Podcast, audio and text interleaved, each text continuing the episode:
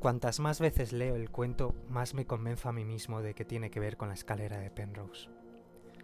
El hecho de que me lo dieran ellos lo demuestra, aunque no parece que estén muy interesados en él. Llevo ya dos días sin hablar con Alex. Ella me ha estado llamando. Pero si supieran que nos hemos puesto en contacto, no quiero ni imaginarme lo que harían. He estado repasando el libro. Por primera vez desde que Alex se me acercó no quiero avanzar en mis investigaciones pero esa no es la única razón por la que no me he movido de la Ponti, pese a que sé que aquí no hay nada que me sirva. La escalera perdida del rectorado. No es solo una leyenda más de las muchas que esta ciudad guarda.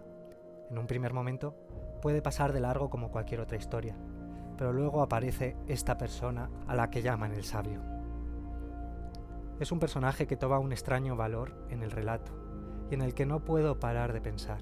Me tiene obsesionado. Ellos, como ya he dicho, no le dan valor al libro. Dicen que no guarda ninguna información importante sobre el paradero de la escalera. Parece que me lo dieron simplemente para ver mi reacción. Me han dejado quedármelo, pero prefiero esconderlo entre estas paredes. No quiero que vengan a mi casa, y mucho menos que se acerquen a Jess. No puedo confiar en nadie. Nos tienen vigilados tanto a ella como a mí 24 horas. Ya no me atrevo siquiera a colocarme por miedo a que nos hagan algo. El puto mono no me deja dormir. Sudores, paranoia, hambre, cansancio, sed, dolor de cabeza. La boca ya me sabe a vómito por más que intente enjuagarme. Todo el día la tengo pastosa. Les he preguntado de dónde sacaron el libro. No me han querido contestar, pero se han visto interesados por mi insistencia en él. Les extraña que haya visto algo que ellos no. Por suerte, no me toman más en serio que cualquier otra persona. Empiezan a sospechar. No puedo seguir perdiendo el tiempo o harán daño a Jess. Mañana les he dicho que me lleven al archivo. ¿En qué demonios me he metido? ¿Qué puedo hacer? Firmado Iván Cortés. Bienvenidos.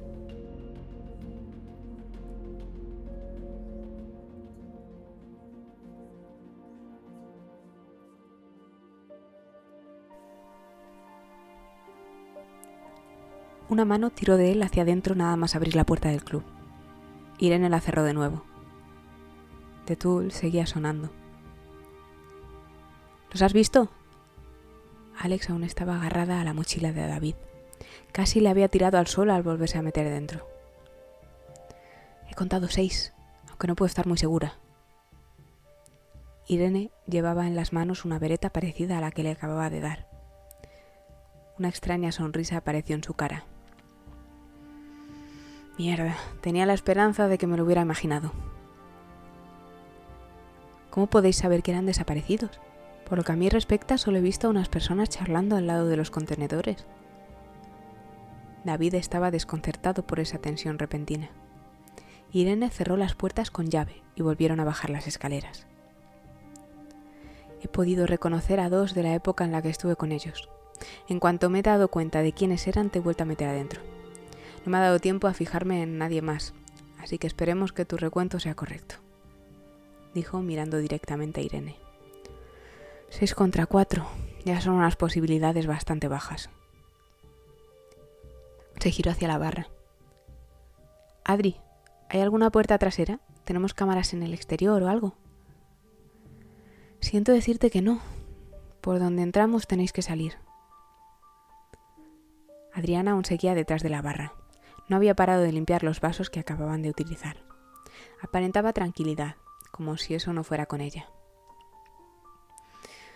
Deben de estar cabreados por el diezmo que han sufrido sus filas en los últimos días. Si buscaban sacar información de nosotros, no creo que les hagamos falta a todos. Irene cogió su móvil. Policía. Uf, gracias a Dios. Acabo de ver a unos muchachos prendiendo fuego a unos contenedores. Parece que están borrachos. Por favor, vengan lo antes posible. Oh, Dios mío. Parece que varios han hecho daño. Creo que, creo que hay heridos. Su voz hizo que ganara edad.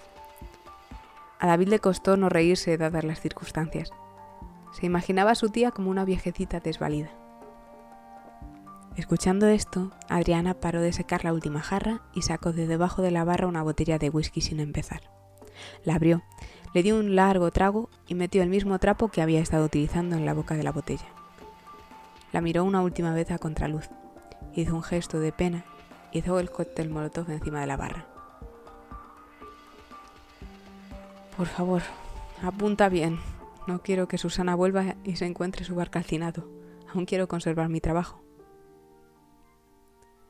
Irene colgó justo en el momento en que preguntaban por su nombre.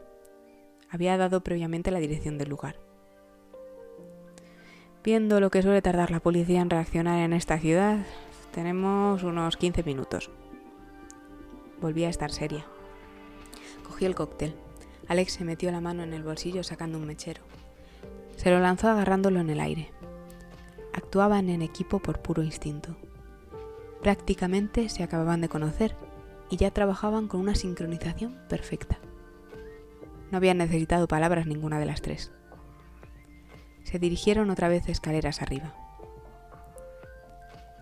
Si queremos que esto funcione no tiene que haber nada de disparos, no tiene que haber signos de lucha. Corred con la cabeza gacha. Nada más lance la botella. He dejado el Chrysler en la calle de tus padres. No paréis de correr hasta llegar allí. Tened cuidado. Le di un abrazo. ¿No sería mejor que esperáramos dentro a que pase todo? No le apetecía volver a tener la sensación de una bala rozándole la oreja. Le daba escalofríos pensar lo cerca que había estado. No podemos arriesgarnos a que llamen a más de los suyos. No tienen que seguirnos, y mucho menos saber a dónde vais. Nada más encender el trapo, el calor le tocó la cara. Irene abrió de nuevo con la llave que había dejado puesta. Agarró el picaporte e hizo una señal a la de tres. Alex agarró la otra puerta para que ellos pudieran salir sin perder el tiempo. ¡Tres! Abrió rápidamente y sin dejar tiempo a que reaccionaran lanzó la botella. Falló los contenedores chocando de lleno contra el hombre que estaba apoyado. Los dos prendieron en el acto. El hombre gritó. David nunca había oído un chillido tan horrible como aquel. ¿Qué estaba haciendo? Acababan de quemar vivo a una persona. Notó cómo Alex le agarraba de la mano y tiraba de él despertando del trance que había generado aquel espeluznante espectáculo. Cuatro de los seis hombres se habían separado tratando de librarse de las llamas. Un segundo también se vio envuelto en aquel caótico baile por apagar sus cuerpos. Unos nuevos chillidos de desesperación se unieron a la escena. Alex y David salieron corriendo hacia la izquierda con las cabezas lo más gachas posible, tal y como les había advertido su tía. El revuelo era tal que nadie reparó en ellos. Irene salió corriendo hacia la derecha en lo que Adriana cerraba de nuevo antes de que nadie viera de dónde había salido. Irene se cruzó con varios peatones que se acercaban a ver el origen de aquellos gritos. En cuanto hubo un poco de multitud, se paró para mezclarse con ella. Estaba orgullosa.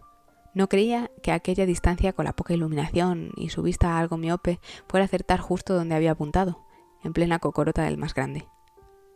No es que no se sintiera algo culpable de lo que acababa de hacer, al fin y al cabo era humana y no llegaba una situación horrible al verla, pero era consciente de que, como todo en esta vida, la repetición de algo convertía la novedad en costumbre. Los seres humanos y ella, siendo parte de este colectivo, se acababan siempre acostumbrando a todo. Se había convertido en un monstruo, ella lo sabía muy bien, pero también consideraba que había hecho siempre lo necesario para sobrevivir. Vio que se había quedado con el mechero de Alejandra. Era un cipo, con la escalera imposible marcada en una de las caras. Parecía que aquello la tenía obsesionada. Aunque si era cierto lo que decían de ella, era lógico que lo hiciera. Había vivido con el enemigo cosa más de un año, en lo que le lavaban el cerebro con promesas vanas.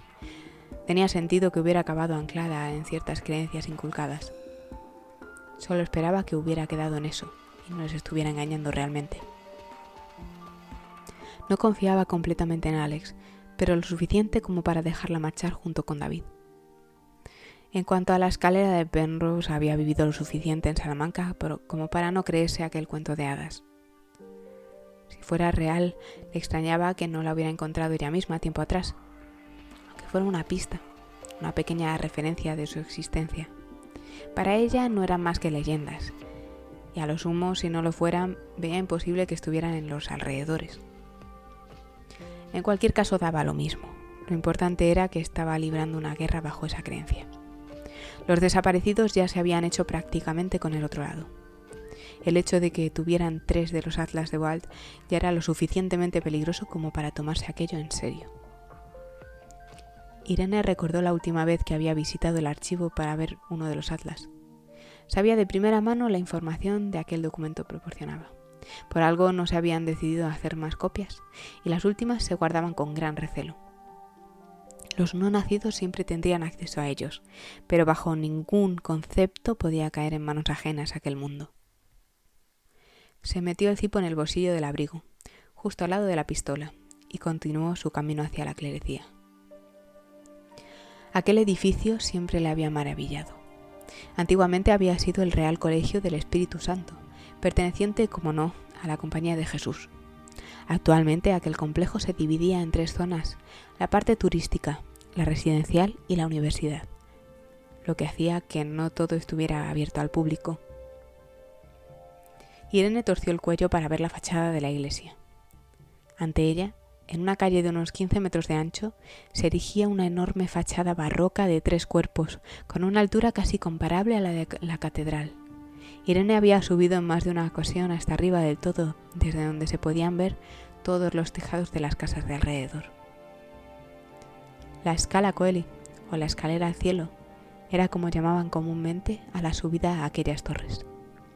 Un espectáculo digno tanto para turistas como para habitantes. Parte de la vía estaba invadida por una escalinata que llevaba hasta las tres puertas de dicha fachada, rematando aquel monumento con una majestuosidad difícil de igualar. Al lado de la iglesia, en continuación con ella, estaba el claustro, tras el cual aparecía la puerta de la Universidad Pontificia. Irene había estado muy pocas veces dentro del recinto, pero recordaba muy bien la biblioteca. La biblioteca Vargas Zúñiga, que ese era su nombre, se situaba en un pequeño claustro restaurado justo detrás del principal. Eso hacía que, pese a estar la entrada en la calle en la que ella se encontraba en ese momento, la biblioteca daba justo al otro lado de la manzana. Irene sabía perfectamente eso, pero antes tenía que asegurarse de perder a los que la llevaban siguiendo desde que salió del Yelinas. No había ido hasta allí para admirar los monumentos. Desde que había escapado, se había cerciorado de ir por las calles más transitadas, evitando así cualquier ataque indeseado. Justo enfrente, a espaldas de Irene, estaba la llamada Casa de las Conchas, un edificio de cuatro plantas de piedra arenisca con una fachada adornada por cientos de los elementos que le daban precisamente aquel nombre. Se dio la vuelta y se dirigió a la puerta que daba al patio interior. A esas horas de la noche quedaba abierta para permitir la visita a turistas. Era un patio pequeño, con un pozo en el centro. Todo el perímetro estaba rodeado por una arquería con una barandilla de piedra cubriendo los vanos en la segunda altura. Solo había una pareja que no tardaría en marcharse, dejando el lugar vacío. Saludó, cruzó el patio y se dirigió a las escaleras de piedra que daban al segundo piso. Pese a todo el bullicio de la calle principal, allí no había más que tranquilidad. Metió la mano en el bolsillo donde tenía guardada la pistola, se puso detrás de una de las columnas de la arquería y se asomó con cuidado por la baranda esperando a que entraran. No tardaron en aparecer. Eran un hombre y una mujer. Iban agarrados del brazo, caminando tranquilamente. Parecía que hubieran entrado para ver el lugar. Saludaron a la otra pareja con naturalidad. Si no fuera porque les había visto seguirla desde el principio, Irene hubiera dudado de que aquellas personas no fueran quienes aparentaban. Miraban hacia todos lados como si estuvieran disfrutando del espacio, aunque realmente la estaban buscando a ella. Irene se escondió detrás de la columna. El lugar era demasiado pequeño y era muy fácil que la descubrieran. En cualquier caso, en cuanto se hubieran dado cuenta de que no estaba en la planta baja, se, haría obvia su posición. Sacó la pistola y apuntó directamente al descansillo de las escaleras. Podía oír sus pasos. Irene sabía que de aquel lugar solo saldría uno con vida. Ella misma se aseguraría de ello, ganara o perdiera. Oyó cómo la pareja se despedía y cruzaba la puerta de vuelta a la calle. Quedaron solos. Cerraron la puerta para evitar que nadie más entrara. El sonido de los pasos cambió de repente volviéndose prácticamente inaudible. Escuchó como uno de ellos subía las escaleras lentamente en lo que el otro se quedaba abajo vigilando. Nada más asomarse a la mujer, Irene disparó. La bala dio en la pared. Estaba bien, no pensaba que fuera a darla. Tal y como planeaba, la mujer se había echado para atrás protegiéndose con el peto de la escalera. Ese era el momento que estaba esperando. Irene se levantó asomándose a la barandilla. No dejó tiempo para la duda. Disparó varias veces contra el hombre que se había quedado junto al pozo para asegurarse de que no huyera. Se giró sobre sí misma. Volvió a disparar a la misma pared para evitar que la mujer subiera, y saltó sin dudar al patio donde estaba el cadáver tendido. Sintió un dolor en el tobillo al tocar el suelo, pero no le hizo caso. Tenía un breve periodo de tiempo antes de que la mujer se diera cuenta de lo ocurrido. Corrió hacia las escaleras y disparó por la espalda. No le dejó siquiera darse media vuelta. La mujer cayó muerta contra el descansillo. Irene volvió a guardar la pistola en el bolsillo. Estaba sudando. Todo había sucedido muy rápido, pero a decir verdad, pocas eran las veces que no lo hacía. Fue cojeando hasta la puerta y salió de allí procurando que nadie se fijara en ella. El silenciador había hecho su trabajo, pero no era de extrañar que alguien hubiera oído el revuelo. Se tapó la cara con la bufanda, se puso las gafas de sol pese a ser de noche y siguió calle abajo a un paso todo lo deprisa que le fue posible. No tardarían en encontrar los cadáveres. Había dejado la puerta cerrada al salir, pero cualquier curioso entraría en cualquier momento. Dio la vuelta a la manzana dirigiéndose a su destino. Una vez se hubo asegurado de que estaba sola y nadie le seguía, sacó la pistola, la limpió y la tiró en la primera papelera que encontró. Era peligroso estar desarmada, pero más aún llevar el arma del crimen encima. Todo se iba a llenar de policías de un momento a otro. La calle Cervantes no tenía tanta afluencia de turistas. Caminó hacia el murete donde se situaba la puerta que daba al claustro pequeño. Esa puerta siempre estaba cerrada, ya que la entrada a la universidad estaba en el otro lado. Esperó a que nadie la viera y saltó, con cierta dificultad debido al dolor que sentía en la pierna. Una vez dentro, se bajó la bufanda, se quitó las gafas y se sentó en el suelo. Se remangó el pantalón viendo un tobillo hinchado. Se lo había torcido, pero no parecía que estuviera roto. Maldijo por lo bajo. Aquello había sido una chapuza, una actuación de un novato. Había intentado darles esquinazo varias veces sin éxito. La habían estado siguiendo de forma descarada. Estaba claro que habían querido vengar a sus compañeros del Yelinas y no les había importado que los descubriera. Irene se preguntó si Alex y David estarían bien. Si la habían seguido a ella era muy probable que a ellos también. Solo esperaba que Alex se supiera defender. Descansó unos minutos apoyada en la puerta. A su derecha estaba la entrada al claustro. Oyó cómo sonaban multitud de sirenas avisándola de que habían encontrado los cuerpos. A partir de ese momento tenía que moverse con cuidado.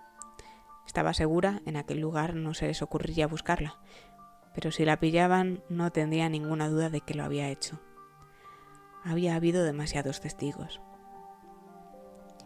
Se levantó poco a poco apoyando lo menos posible la pierna herida y entró en el claustro. Era un lugar magnífico. Habían aprovechado la galería porticada para situar en ella la biblioteca. Entre los arcos se había colocado una chapa troquelada de acero corten, cerrando el espacio para que no estuviera al exterior en todo momento había una relación directa entre el patio y la biblioteca.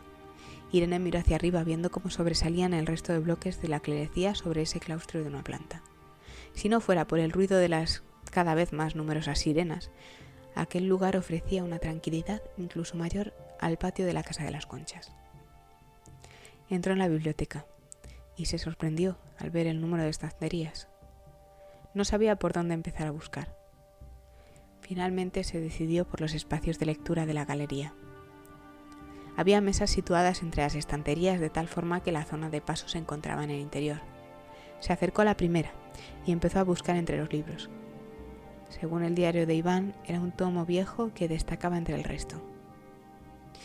El dolor de cabeza debido a la tensión, la palpitación de la pierna y el cansancio no ayudarían. Iba a ser una noche muy larga.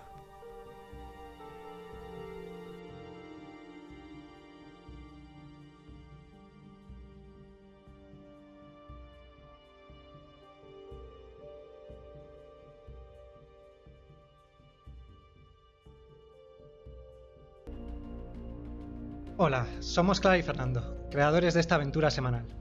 Nos alegra que hayáis llegado hasta aquí. Si os ha gustado, podéis dejarnos el like o suscribiros. También podéis escucharnos en iVoox y leer los últimos capítulos hasta la fecha en ubisundpodcast.blogspot.com. Gracias y bienvenidos a Ubisund Podcast.